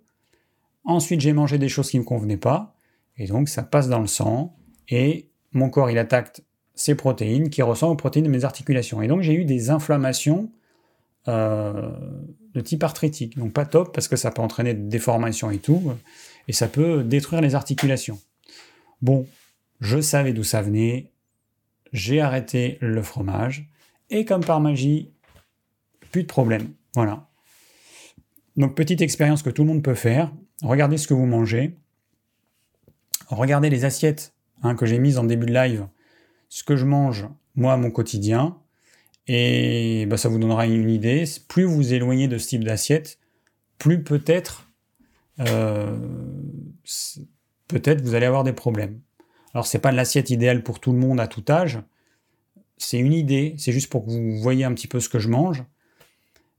Mais voilà, si vous mangez peut-être trop de produits laitiers ou même des produits laitiers régulièrement, trop de féculents, trop de céréales, trop de légumineuses, trop d'oléagineux, bah, peut-être que c'est ça qui est la cause de votre problème. Alors ensuite, petite question de Gabriel. Donc j'ai vu que tu étais là, Gabriel. Alors, euh, Gabriel, euh, pour un jeune de mon âge, vaut-il mieux manger des protéines animales une ou deux fois par jour? Alors toi, tu as un tempérament, on n'a pas du tout le même tempérament, parce que j'ai une photo de toi, et je me rappelle des autres photos que tu m'as envoyées. Toi, tu sembles être le tempérament qui a plutôt une facilité à faire du muscle, ce qui n'est pas du tout mon cas. À 21 ans, je ressemblais à rien du tout. En plus, je vois ta taille, ton poids, donc on a la même taille, sauf que tu fais 20 kilos de plus que moi. Donc on n'a pas du tout le même tempérament. Donc euh, voilà, toi tu pourrais manger moins de protéines animales. Après, c'est à toi de voir. Il y a deux façons de faire. Il y a une façon qui consiste à en manger une quantité plus importante à un repas et une autre façon qui consiste à en manger moins, mais sur deux repas. Et puis il y a des gens qui sont dans ton tempérament qui des fois auraient tendance à manger beaucoup deux fois parce qu'ils aiment ça. Donc euh, là, par contre, là c'est problématique et tu vas, tu passerais dans l'excès. Si c'est ton cas, tu passerais dans l'excès. Donc, euh, euh, il n'y a pas besoin d'en manger beaucoup en fait. Ça me fait penser à un truc dans ce livre-là. alors lui, ce qu'il conseille pour les gens minces, c'est de manger toutes les 1 heure, enfin toutes les 1 heure et demie à 2 heures il conseille le grignotage. Alors le grignotage au niveau immunitaire, c'est la cata absolue. Quand vous transformez en estomac sur pâte à manger, même si c'est un grain de raisin, un petit peu de fruits régulièrement, c'est la cata absolue. Donc euh, là, son conseil, je me dis, mais ce mec, c'est un danger. Alors best-seller du New York Times, super. Bon, moi, Anthony, Anthony Williams, euh, non. suis vraiment pas fan. Je trouve qu'il donne des conseils complètement stupides et dangereux. Donc pour toi, Gabriel, eh bien, euh, à toi de voir, tu testes. Il faut comprendre qu'il n'y a pas de règle. Hein. C'est à chacun de trouver son équilibre. Le but, c'est de voir comment on sent, c'est euh, de voir comment c'est dans la durée, parce qu'il y a des personnes qui vont avoir du mal à faire des choses, psychologiquement, ils vont pas y arriver. C'est pas le tout de donner des conseils, il faut que la personne en face, elle puisse les suivre. Donc, attention. Voilà. Bon, c'est tout. Hein. Prochaine question, c'est Maria. Alors, Maria, euh, je suis en Nashimoto. Y a-t-il une contre-indication pour des plantes comme le ginseng ou le maca réputé pour donner un peu de peps? J'avais lu que l'echinacea n'était pas recommandé. Alors, je ne suis pas un spécialiste, donc c'est un problème de thyroïde, maladie auto-immune. Euh, donc, maladie auto-immune, le corps attaque la glande thyroïde. Pourquoi? Eh ben, Une théorie, c'est de dire que les lectines qui passent dans le sang et qui ressemblent à la thyroïde, eh ben quand notre système immunitaire va attaquer ces lectines, ensuite il va attaquer la thyroïde. C'est une théorie. Euh, moi en naturopathie, j'avais appris ça, mais sans le mot lectine. Ce que j'avais appris, c'est que il y avait des molécules qui passaient dans le sang, des morceaux de protéines qui ressemblaient à la thyroïde. Voilà, donc le docteur Gondi, lui, il parle de lectine. Alors peut-être que c'est ça, peut-être que c'est ça en partie, je ne sais pas. En tout cas, ce qui est sûr, c'est que pourquoi notre corps attaque lui-même la thyroïde, eh ben, c'est ça en fait qui. C'est la question qu'il faut se poser. Alors le ginseng, bon, très sincèrement, je ne suis pas un spécialiste, donc je ne saurais pas trop quoi te répondre. Je ne savais même pas que l'échinacée posait problème en cas de, ce type de problème. Donc je ne sais pas trop quoi te répondre. Euh, bah, du coup, vous voyez, j'ai cliqué accidentellement, je suis passé à la question suivante. C'est des cas particuliers et tout ça, c'est dans le cas d'une consultation, c'est compliqué en fait de donner des conseils comme ça qui peuvent éventuellement euh, générer des problèmes chez la personne. Donc euh, voilà, j'ai pas trop envie de donner ce type de conseils. il faut y aller doucement quand on a un Hashimoto. Alors le retour de Franck. Franck is back. Euh, attends, j'en suis où là? Franck. Comment les glucides contribuent à une inflammation généralisée? Est-ce possible de consommer des glucides en quantité raisonnable sans développer d'inflammation? Bon, en plus, ces questions sont super intéressantes. Je pense qu'elles vont intéresser euh, pas mal de monde. Comment les glucides contribuent à une inflammation généralisée? Alors, il y, a, plusieurs choses. Associées aux glucides, il y a toujours des lectines. Sauf exception, rare. Alors, apparemment, dans le milieu, il n'y en aurait pas, ou quasiment pas. Dans le sorgho, pareil. Mais voilà, dans les légumes, dans les fruits, dans la plupart des céréales, les glucides sont associés à des lectines, sauf exception, c'est quasiment certain. Ensuite, il y a comment on mange ces glucides. Donc s'il y a une indigestion, par exemple vous mangez du riz avec du citron, de la sauce tomate, des pâtes avec de la sauce tomate, vous allez avoir une mauvaise digestion de vos glucides. Donc ça, c'est euh, générateur d'inflammation.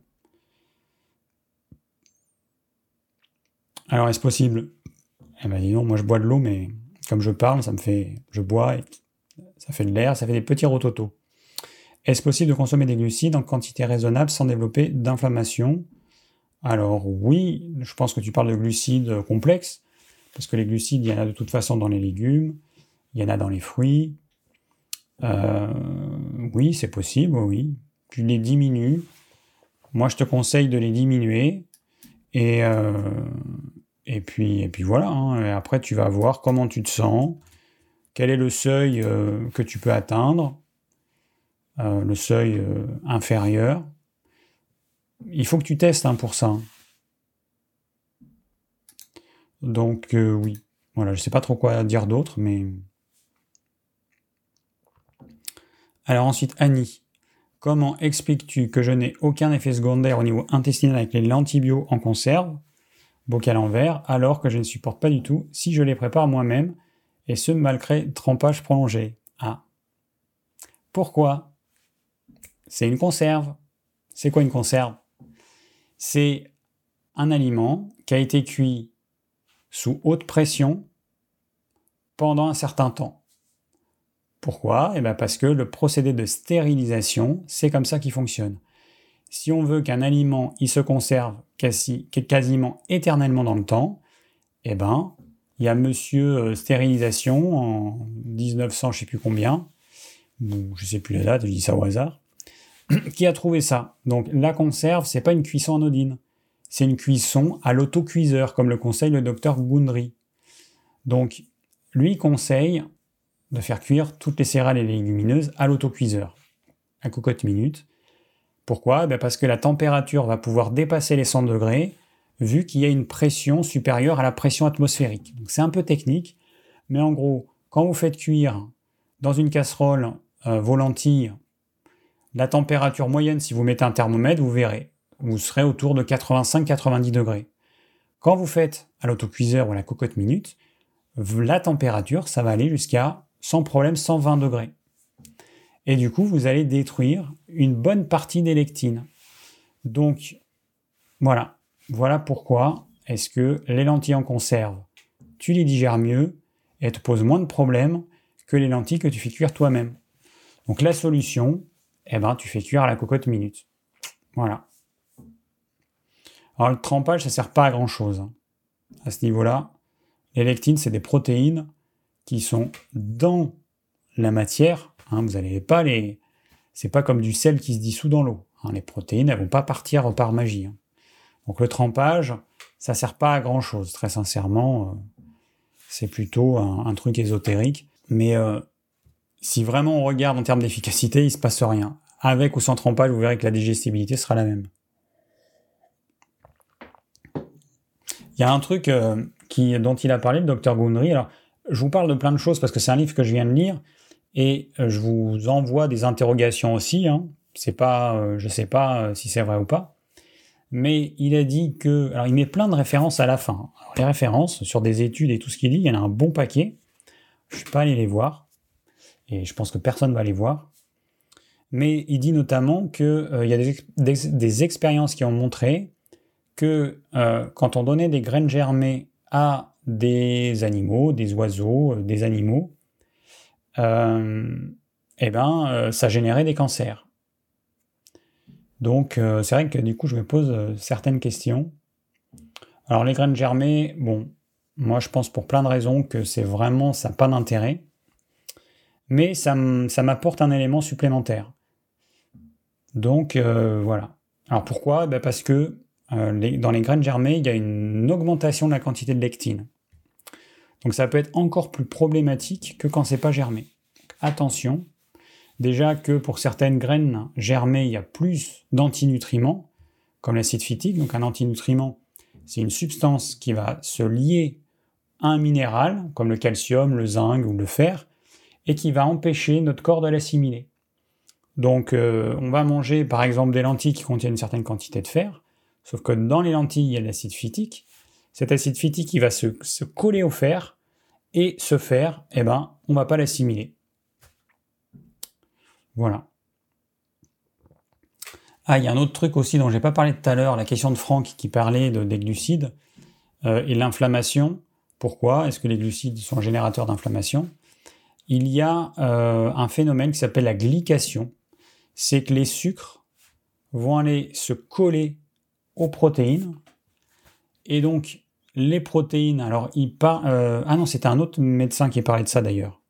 C'était intéressant, le docteur Berg, qui a une chaîne YouTube, B-E-R-G, alors c'est en anglais, hein, c'est un américain, et qui expliquait pourquoi est-ce que la consommation de glucides pouvait avoir un impact sur le sang. Donc il explique que ce phénomène de glycation, où les sucres vont se coller à une molécule qui a dans les globules rouges, et en faisant ça, les globules rouges, ils perdent leur élasticité, ils vont avoir tendance à s'agglutiner les uns aux autres, euh, et, donc ça peut entraîner tout un tas de problèmes de santé, de type euh, essoufflement notamment. Euh.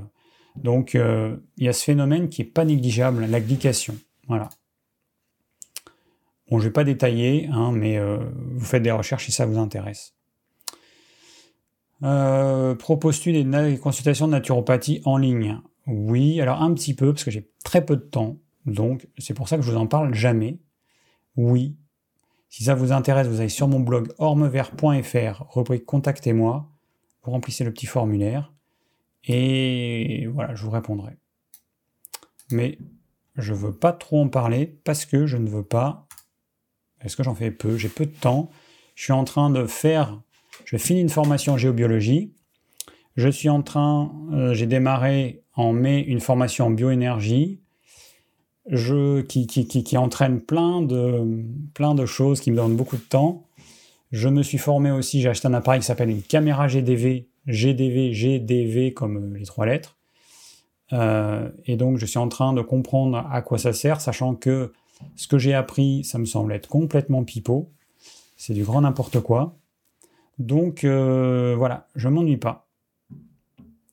Et là, dernièrement, j'ai acheté un, un laser de découpe et de gravure parce que j'en ai besoin pour découper des mousses dans lesquelles je vais mettre des petits flacons test. Et donc j'ai 300 trous à faire, et donc si je le fais à la main, ça va me prendre un temps infini. Et voilà, donc du coup, je, j'apprends à utiliser cet appareil. Euh, donc voilà, je m'ennuie pas. Alors, euh, Franck, le retour, Franck is back. Que penses-tu des capacités anti-inflammatoires des aliments suivants? Les aliments suivants que tu ne conseilles pas forcément sont classiquement cités comme anti-inflammatoires. Le sont-ils vraiment? L'huile de colza? Non. Pourquoi? Bah, euh, C'est toujours pareil. Quand on vous parle d'un aliment et de, du nutriment qu'il contient, regardez ce qu'il contient en plus. Dans l'huile de colza, vous avez en moyenne, suivant les huiles, entre 8 et 12% d'oméga 3 en plus des oméga 3 d'origine végétale, donc qui ont peu d'intérêt pour nous, parce que notre capacité à les transformer en EPA et DHA est très très faible. Mais donc si ça contient 8 à 12% d'oméga 3, ça contient donc 88 euh, à 88 à euh, je sais pas combien de pourcentage, enfin on va dire à peu près 90% d'autres choses. Donc c'est cette autre chose qui est intéressante. Donc euh, voilà. Donc non, ce n'est pas anti-inflammatoire, aucun intérêt. Si vous voulez des, des, des choses, soit vous prenez des capsules riches en oméga 3 comme l'oméga 3 800 euh, qu'on propose, ou alors eh ben, vous mangez des poissons gras, sardines fraîches, maquereaux frais, harengs frais, les petits poissons. Les légumineuses, les flavonoïdes, c'est pareil. Encore une fois, on met en avant certains nutriments, mais on oublie qu'il y a d'autres choses qui peuvent nous poser problème, comme les lectines. Alors, les oléagineux, phytostérol et antioxydants phénoliques. Là, encore une fois, ça dépend de quels oléagineux. et ça dépend de leur qualité. Aujourd'hui, on trouve beaucoup d'oléagineux dans le commerce dont le gras est rance, c'est-à-dire que ce sont des, des amandes, des noisettes, des noix, surtout sur les noix. Euh, ça rancit très vite. Et donc, vous avez un gras qui est rance, c'est-à-dire qui s'est oxydé. Alors là, vous avez quelque chose qui n'est pas du tout anti-inflammatoire. Donc, il y a le type d'oléagineux et la qualité des oléagineux que vous achetez. Par exemple, les noix du Brésil, qui sont conseillées pour leur rapport en sélénium, 99,99999% euh, des cas, le gras est oxydé. Voilà, c'est le problème. C'est récolté à un moment donné, c'est mal conservé, ça devrait être conservé dans une chambre froide, ce qui n'est jamais le cas, et c'est conservé beaucoup trop longtemps. Donc quand vous l'achetez, c'est bon pour la poubelle. Alors le curcuma, curcuminoïde, alors curcuma, euh, je sais qu'il contient euh, des, euh, des œstrogènes-like qui ne vont pas convenir à tout le monde. Bon, et après, euh, je sais pas, en termes de lectine, je ne sais pas. Fruits, alors les fruits, j'en ai parlé, ça contient des antioxydants quantité infime, mais ça contient surtout du sucre. Alors c'est de l'eau en numéro 1, ensuite il y a du sucre, glucose et fructose, et ensuite on a, euh, qu'est-ce qu'on a? De l'acidité, et ensuite on a des antioxydants et des lectines. Alors les antioxydants, ils ont un intérêt. Les lectines peuvent poser problème à certaines personnes. Céréales et glucides. Euh, bon, bah là j'en ai parlé, euh, très riche en lectines. Bon, il n'y a pas que le blé. Les lectines, il y en a dans toutes les céréales. Voilà, à part apparemment, mais là encore une fois, moi je ne peux pas savoir, j'ai pas testé, j'ai pas un laboratoire d'analyse pour vérifier s'il y a des lectines dans le millet et le sorgho. Bon, lui il conseille uniquement ça. Bon, et après, il conseille la farine de coco. Qu'est-ce qu'il conseille encore? Euh, Les graines de chanvre et les préparations à base de graines de chanvre. Moi, j'ai goûté les graines de chanvre, franchement, je trouve ça dégueulasse.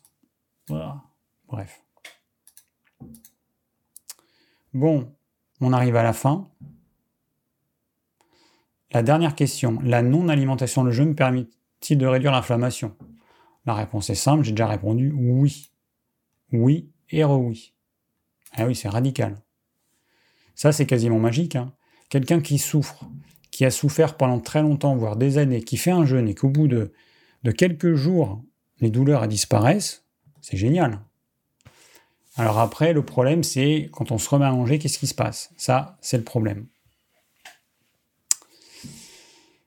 Euh, voilà. Donc, euh, j'ai pas lu tous vos commentaires. J'arrive à Béa qui euh, est là et qui pourra voir le live en replay si ça t'intéresse. Les flocons de sarrasin et d'avoine, alors c'est inflammatoire. Alors, dans le sarrasin, c'est vrai qu'il y a des lectines. Dans l'avoine aussi, évidemment. Donc, ça peut poser des problèmes. Et c'est vrai que moi, quand j'ai fait mon pain au sarrasin, que je faisais fermenter, euh, j'avais la sensation qu'il y a quelque chose qui allait pas. Voilà. Que, alors, parce que j'en mangeais trop régulièrement. Encore une fois, tout est une question de, de quantité, de sensibilité de chacun, d'état de notre microbiote intestinal, état de notre muqueuse intestinale. Est-ce qu'on a euh, le mucus qui est bien comme il faut? Ça dépend de tout ça. Mais en gros, plus tout ça s'est déséquilibré, moins on sera capable de supporter les lectines. Voilà.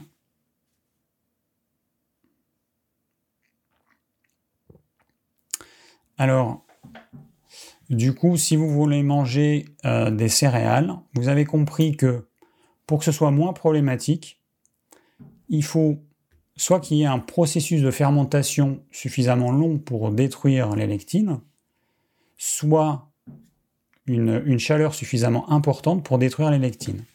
Ce sont des protéines, les lectines, elles n'aiment pas, comme toutes les protéines, elles n'aiment pas la température trop élevée parce que comme je vous ai dit, ça va changer la forme des protéines et du coup, elles vont perdre leur qualité. Et, là, dans ce cas-là, bah, c'est intéressant. Donc, euh, cuire euh, bah, à la cocotte minute euh, certaines céréales. Apparemment, voilà, en plus, on a eu un témoignage au sujet des lentilles. Apparemment, voilà, d'après les patients du docteur Gundry, ça leur permet de manger des légumineuses ou certaines céréales qu'ils ne pouvaient plus manger avant. Donc à tester. Euh, moi, je ne veux pas rajouter les céréales au, quotidien. Je vous ai expliqué pourquoi tout à l'heure.